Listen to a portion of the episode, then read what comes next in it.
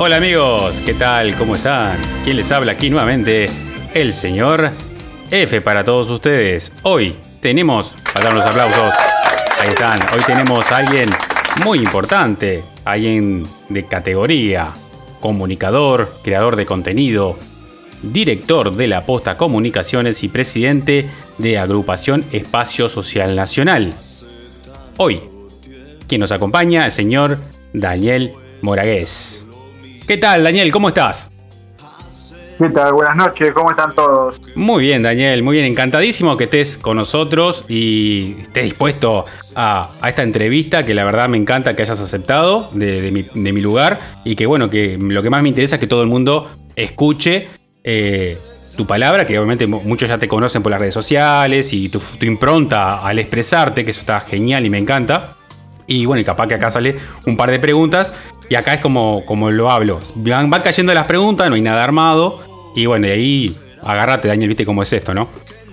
Dale tranquilo, dale sin anestesia no lo Bueno, Daniel, a ver, se me ocurriría, porque obviamente te sigo y, muchos te siguen y, tu impronta de hablar de, de, la política. Vamos a hacer de, de, la base para que el que no te conoce, porque ya el que te conoce sabe más o menos tu opinión y de dónde vienen tus ideas. Pero para el que no, ¿qué opinas de nuestro sistema político para el que no te conoce? ¿Cómo lo expresarías? Bueno, el que no me conoce me puede empezar a conocer con la siguiente frase. Caca. El sistema político en Uruguay, que se supone que tiene que ser representativo, no representa absolutamente a nadie, ya que más de la mitad de la fuerza laboral del país gana el mínimo nacional o un poquito menos, y esos tipos ganan eso por día. De ahí podría seguir hasta más o menos una hora y demostrando cómo ellos viven en un planeta y nosotros en otro. Creo que la gente de a poquito se está despertando, pero este sistema la verdad no representa a nadie. Nosotros estamos trabajando hace un buen tiempo para que la gente despierte al respecto y además entienda que es necesario cambiar el, sistema de representativo a participativo para que la gente Bien, me encanta, me encanta. Ahí como que se te cortó un poco, pero bueno, está. Eh, ahí tenemos una idea de, de, lo que opina señor Daniel Moragués. Y bueno, Daniel, ¿qué, Vamos a hacerte otra pregunta bastante ilustrativa, porque ya me imagino que todas las veces que salís entrevistado siempre te preguntan mayormente lo mismo y estamos en una actualidad del país que ya venimos con lo de Astesiano, con lo de, siempre de lo mismo. O sea, como que estoy medio yo como ciudadano cansado de escuchar ese circo o esa ruleta que va y habla siempre de la misma demagogia política y todas estas cuestiones. Entonces, voy a, presentarte un, lo que es como si fuese un, un futuro, ¿no? Imagínate que tú en un futuro sos electo para la presidencia y la ciudadanía le viene una lucidez de esas que dicen vamos a cambiar un poco, ¿no? Que es medio raro, pero ponele que sí. Todo el mundo dice vamos arriba, eh, ya estamos cansados de, estos régimen. Y bueno, ganás la presidencia y tenés mayoría parlamentaria. Ahora, tú teniendo una mayoría parlamentaria, y probablemente estamos hablando de que ya hay un gran poder ahí, tú en dos años, ¿cuáles serían tus prioridades de cambiar desde la fecha que asumís dos años al siguiente posterior? El primer lo primero que hacemos es eliminar los pueblos parlamentarios. Eso es lo primero y de cajón. Lo segundo que haríamos y por lo que lucharíamos sería por bajar los salarios de los parlamentarios y de todos los cargos políticos mínimo a la mitad.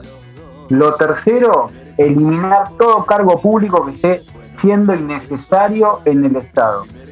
Y de ahí a partir de ahí empieza una reforma del Estado en el cual se le baja el peso a la gente en su bolsillo y ponemos a los políticos a vivir la vida de la gente común. Yo siempre pregono que para que un político trabaje para el pueblo de verdad, tiene que vivir y sufrir las cosas del pueblo. Hoy son una élite hollywoodense, son prácticamente la chorulés que tenemos, porque nosotros no tenemos esa élite como en Argentina que tienen famosos, los famosos nuestros son los políticos y viven a consecuencia, ¿no?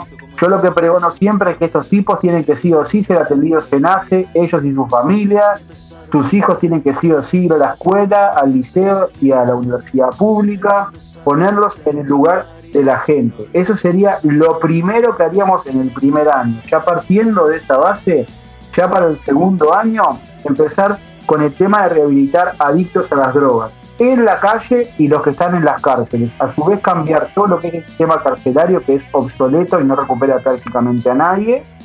Y tener en los ministerios, los que queden porque queremos achicar, en los ministerios queremos poner gente idónea, no más cargos políticos. Creo que ahí más o menos te voy dando la idea de lo que haría. Sí, excelente, me encanta. O sea, o sea, es un Alicia en el País de las Maravillas, pero es posible. Yo creo firmemente eh, que lo que estás planteando es correcto y, sería una, mejora importante para nuestro país.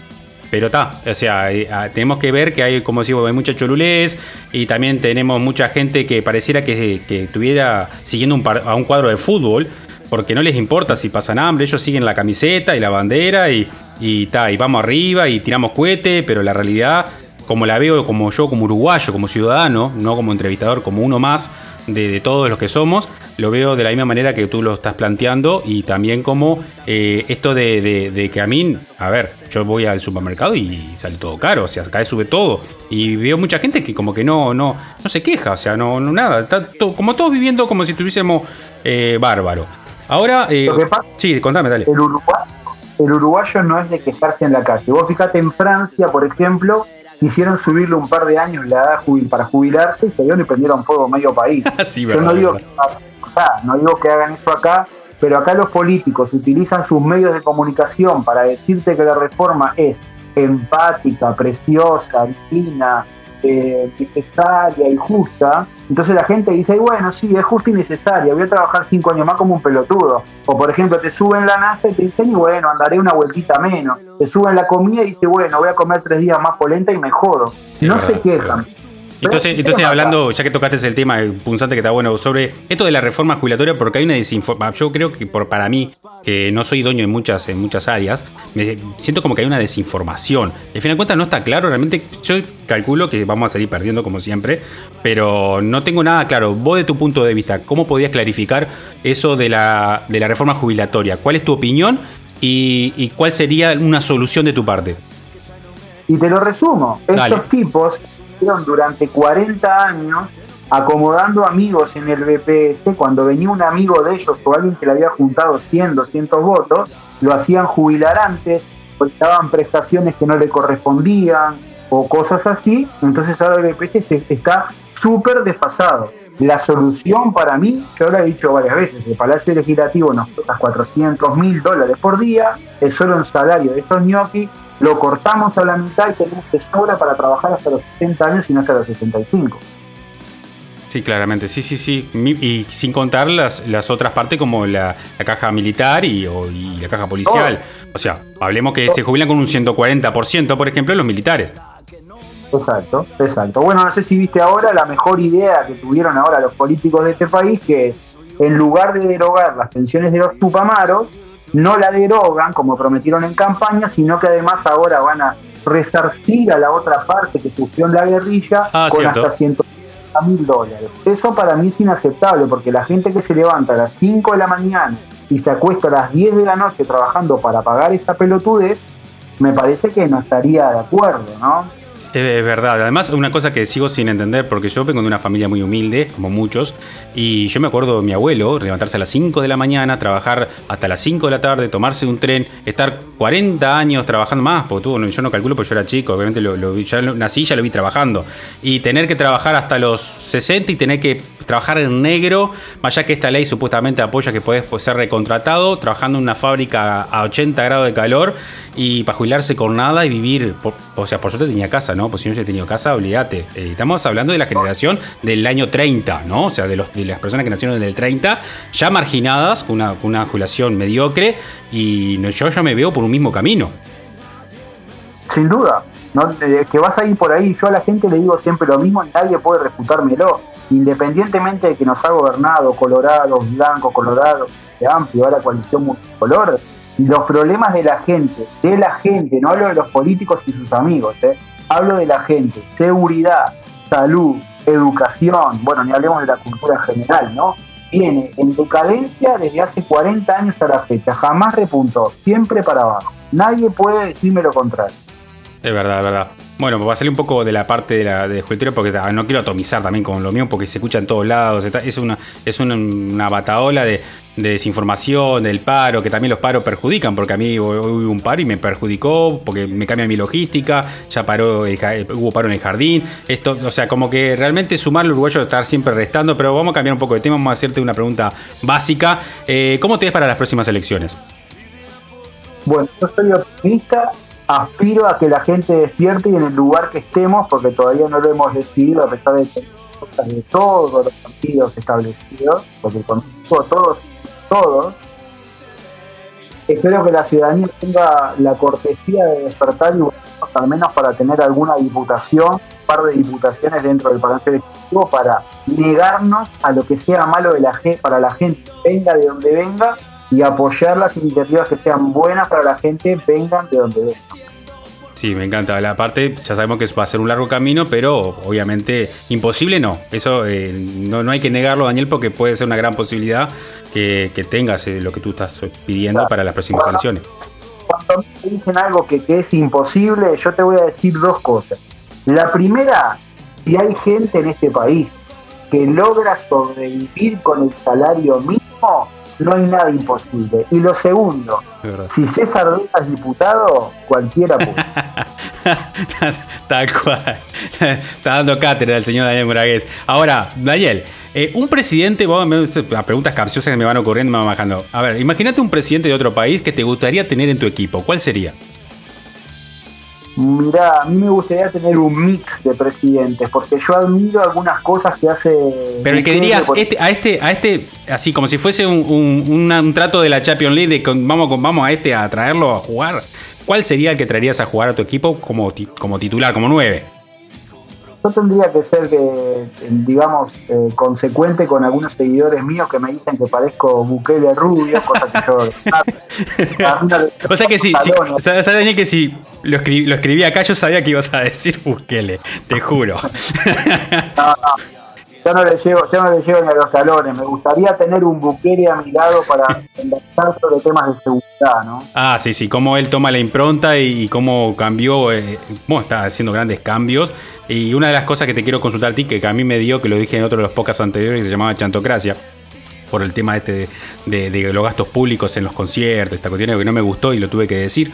Y, mm, por ejemplo, me, dio, me da pavor que no sea un pichón de futuro dictador. No sé si me entendés la lógica. Puede pasar, puede pasar. Yo no lo veo así. Es muy probable que ya le esté ensuciando mucho porque cuando vos empezás a ir hacia el lado de la gente honrada, honesta, que trabaja, estudia, que tiene valores, y dejas un poco atrás la gente que está lejos de esos valores, el trabajo, de la educación y demás, siempre te tratan de dictador, despacho, eh, golpista. La realidad es que un buen eh, presidente tiene que estar gobernando siempre para la gente, para el ciudadano de bien, en primera instancia. Eso es lo que pienso yo. ¿no? está perfecto, no, porque yo como ciudadano me siento como. No, estoy en tu escalón, porque no te considero que estés un escalón más arriba, pero estás en un escalón que vos mirás la política de otra manera, más allá que estás empapado en ella. Para mí es como mirar a un dirigente más que me dice: Te vendo espejitos y yo capaz que caigo, como muchos uruguayos, y, y realmente es un pichoncito de algo. Ahora, ¿qué presidente no te gustaría tener en tu cartera? ¿Puedo nombrar algún uruguayo? Al que vos quieras. ¿Puedo nombrar más de uno o uno solo? Así, ah, entregate a la situación. Dale para adelante. ¿Entrego a la situación? Sí, dale. La Sanguinetti, Valle, Vázquez, Mujica, Vázquez y la calle. Te faltó decir Pacheco. sí, no sé qué. Te faltó... 41 años recién. Yo te digo lo yo sufrí. Sí, está, sí, estamos en la, misma. De andar descalzo por la calle, hay unos que me dejaron andando descalzo por la calle y bueno, viste cómo es. No es que sea la calle, pero sí, justo de casualidad que andaba descalzo por la calle y quién era, eh, bueno, ya sabemos quién. Ahora, ¿algún político que digas, a ver, que odias de nuestra cartera uruguaya, que no sea de tu partido, pero que sea de otro partido, que diga, ¿qué es el único honesto que, a ver, cuál sería el único político honesto que quedaría que vos lo verías? Que vos dirías, este me parece que es una persona honesta. Mira, había un honesto que te puedo garantizar que de verdad quería hacer cambios, que de verdad entró pensando en que podía hacer algo en la política. Para mí se equivocó en el partido que lo hizo. que yo, bueno, tuve la suerte y, el placer de conocer qué fue lo que pasó con él, que es Ernesto Tal. o sea que me sacaste, me sacaste, o sea, me sacaste, la, si te iba a decir dame una T, era la T de Talvi, eh, te, doy toda la razón porque fue una de las personas como parte de, como ya he hablado antes, de Ciudadano. Eh, una persona que yo estaba dispuesta a, votarlo. Digo la verdad, no importa que voto cantado, a votarlo porque me pareció que estaba haciendo las cosas bien y se tuvo que ir de una manera que obviamente yo no la conozco, eh, pero ya más o menos entendía que es un conflicto interno y el tipo dijo, no, acá no puedo estar porque eh, me pareció una persona bastante coherente y derecha a la hora de, tomar decisiones y afrontar los problemas. Para mí dio cátedra en ese poquito tiempo que él estuvo al poder. No sé qué opinas vos, Daniel. yo hablé del tema de por qué se fue, cómo se fueron de las cosas, lo hablé en mi cuenta de TikTok un par de veces, incluso en unos vivos. Este, incluso sufrió el desprestigio de la política cuando te quieren sacar del medio, que te empiezan a inventar cosas a lo último y demás. El tipo dijo, chao, me voy a mi casa, yo no preciso de esto, no quiero subsidio, no quiero jubilación. Chau, chau, chau. Lo fueron a buscar dos veces y las dos veces dijo que no. Ningún otro político en este país hizo eso y no lo hará, salvo yo. ¿Por qué? Ya lo vieron en el partido digital, cuando nos quisieron hacer una jugada, incluso cagarnos con plata nosotros y a nuestros seguidores, automáticamente ese mismo día yo dije, de acá nos vamos rajando. Sí, lo vi, lo vi, vi el... Bueno, yo no, digo la verdad, eh, me, he querido me he querido salir del usuario, pero no puedo resetear la contraseña, así que no sé cómo voy a hacer. Eh, oh. quería, puse resetear contraseña, nunca me llegó el correo. Y eso que es un partido digital, me parece medio informático, como que hay un, par de fallos ahí. Le tiro un par de palos y que se aviven un poco, porque me quise entrar a la cuenta a ver si me podía desafiliar o algo y no, no pude hacer nada. Así que está, tiene mis datos y bueno, viste cómo es esto. Ahora, para cambiando otra preguntita así, media, ¿qué considerás para decir que, que debe tener un país para ser democrático? Para ser democrático, primero que nada, libertad y una democracia real no lo que deciden 30 personas sobre el resto de los políticos y esos políticos sobre el resto de la gente. Porque hoy incluso, yo te lo comento porque estuve en internas de otros partidos, Bien. hoy incluso vos votás mucho mejor en una interna en junio que otra persona y esa otra persona hoy es senadora. No sé si me entendés. Sí, sí, sí, siempre, son los, siempre son los amigos de vos vas a militar tanto en el Frente Amplio como en cualquier partido tradicional o cabildo abierto, por los amigos de, ¿entendés? Esto no es una democracia representativa, es trucho. Por eso nosotros decimos participar en un partido por fuera de los partidos tradicionales. Para que sea una democracia de verdad, la gente tiene que tener la libertad de decidir uno por uno los representantes. Hoy con la lista sábanas va una persona con 150 mil dólares, compra la banca y lo tenés ahí, no lo, no lo conoce ni la familia. Y tenemos una experiencia muy... ¿Quién, quién llegó al, al Parlamento con publicidad, no? Eh, no, es muy difícil decirlo.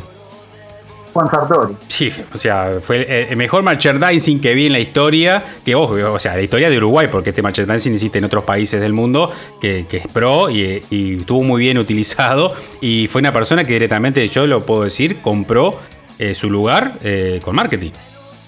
Sí, sí, sí, sí, bueno, en su momento también fue el Frente Amplio, fue Canepa, que andaba por todos lados, pegado por todo, Rivera y Comercio, papeles que decían, ¿conoces a Canepa? Andaba un... ¿De acuerdo? Como el, como el de Mujica, Canepa, Canepa, y la gente fue votó Canepa, ni creo que ni la jeta le dio, fue y votó. tal cual, tal cual. Ahora, una pregunta bastante para, vamos a desintoxicar un poco la charla, ¿no? Decirme algo, por ejemplo, tirame un pro y contra del Frente Amplio y de la coalición. Bueno, por cuál que empiece. Pesa por el Frente Amplio, vamos a darle al frente un poco y el, pro, los pros, o sea, lo positivo y lo negativo de ambas, de ambas partes. ¿Qué consideras vos, no? De tu opinión. Lo positivo del Frente Amplio, yo admiro mucho, primero que nada, los votantes del Frente Amplio, la militancia que ellos tienen, cómo vos te llaman a militar por el Frente Amplio, y los ves a los tipos en una mesita, con un mantelito, y están ahí a sol y sombra. Algunos son pagos, otros no, por supuesto, pero se ve la votación de la luz cómo los celestes tenían todos brutos gazebos, toda bandera, y los del sí tenían unas mesitas ahí, medias precarias, y sin embargo casi ganan. Eso como pro, la militancia frente a amplista es admirable. Ahora, lo negativo, y son los políticos, los políticos que pregonan una cosa y después hacen otra, que se hacen los peleados con los multicolores y son amigos. Que se hacen este, los de que están en guerra, pero la verdad es que hay muchas cosas que deciden en conjunto atrás de bambalinas. Ahora te paso a decir lo positivo de los multicolores. Es muy difícil hablar globalmente de los multicolores porque la verdad son muy eh, distintos unos de otros. Recuerdo a Mieres decir que jamás compartiría ni un vaso de agua con Manini y hoy prácticamente a los, a los chupones porque si no pierden los carros. puedo decir que la militancia eh, multicolor tal vez sea un poco menos visible porque hay gente como más este, precavida al momento de, de demostrarlo. No sé si es positivo o negativo. Lo negativo es lo mismo. Los políticos multicolores viven bastante más de espalda a la gente que los políticos ventiplistas. Son gente que están en una élite un poco más elevada a veces, por tener más años en la casa política, que los hace estar muy lejanos de la gente. Yo veo hoy a un Lema, a una Laura Raffo, ir cagándose de risa a un asentamiento, a una olla popular, cuando deberían ir llorando y pidiendo perdón, porque todo esto que pasa es culpa de ellos y de los frente amplistas excelente. Bueno, bueno, mis, que mis, pocas son de 10 minutos, pero hoy tenemos un invitado para mí espectacular. Ya nos fuimos del carajo, como me encanta cuando se va todo el carajo. Y bueno, ahora para ir terminando, eh, dejar un mensaje. me encanta que siempre que lo que entrevisto dejen un mensaje al final. ¿Y qué mensaje le dejarías al que te está escuchando? El loco que es como si fuese. Eh, yo tengo un, sector que se llama vomitocrófono, que la gente se despacha ahí, hace lo que quiere, me ensucia todo acá el, estudio. Eh, lo mismo te voy a pedir, o sea que tú agarres ahora y, y lo que quieras decir, decilo. De momento, cuando quieras, arranca. Chao. Vos sabés que, eh, a diferencia de lo que vos estás pidiendo que, te caiga todo el estudio, lo que voy a hacer es un mensaje de, esperanza. Para las personas que están, como hablamos hoy, levantándose a las 5 de la mañana, llegando a las 11 de la noche a su casa y no le puede dar un beso a su hijo porque está durmiendo, para esas personas que están padeciendo una enfermedad, que tienen un hijo con una adicción, lamentablemente, con una discapacidad, para esas personas que están hace 2, 3, 4, 5 años buscando trabajo y no consiguen, esperanza, se puede, depende de nosotros despertar y cambiar el sistema y las personas, ya lo dije, nosotros estamos sobreviviendo con el salario mismo mientras ellos viven en una elite, nosotros podemos, podemos cambiar esto, si estamos sobreviviendo a estos políticos desde hace más de 40 años, podemos, esperanza positivismo, cambiemos, empecemos a involucrarnos un poco más en política, no votemos a aquel porque es más lindo, aquel porque sonríe muy lindo, aquel porque me prometió una chapa,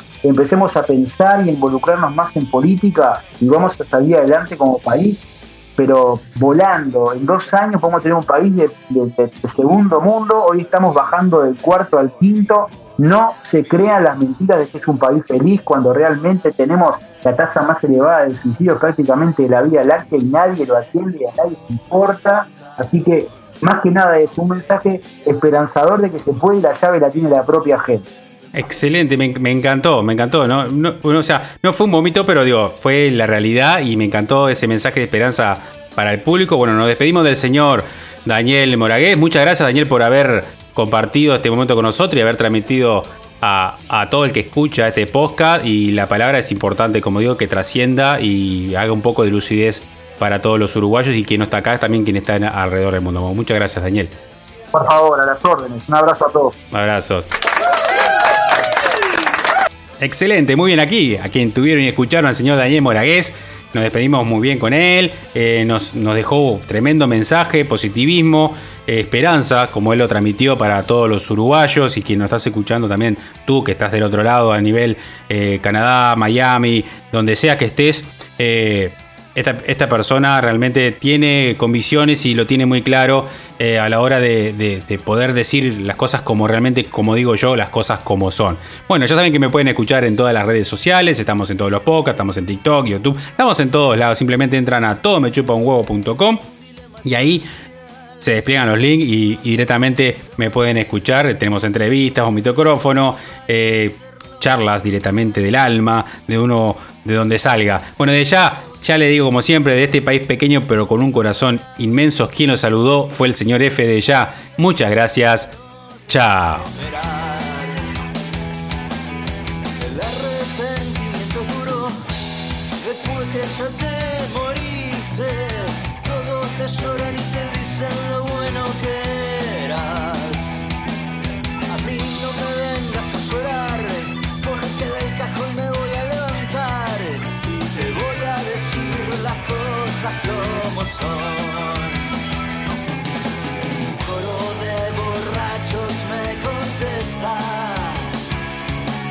Otro día algo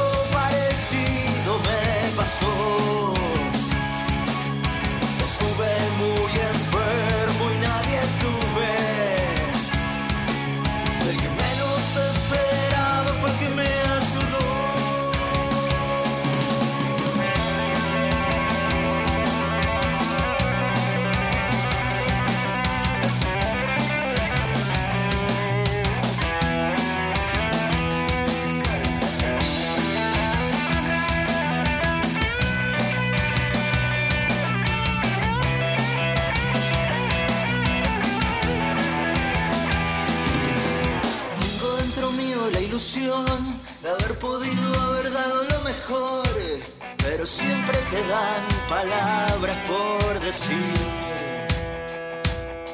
Brindo con un poco de tristeza por haber creído en tu promesa, aunque soy inocente, soy culpable siempre. Y espero que el destino sea bueno y que el futuro me esté esperando con mucho más ilusión dentro de este vaso decir las cosas como son, matar al cara con la moderación, la injusticia, la falsedad y también a vos. Coro de borrachos me conté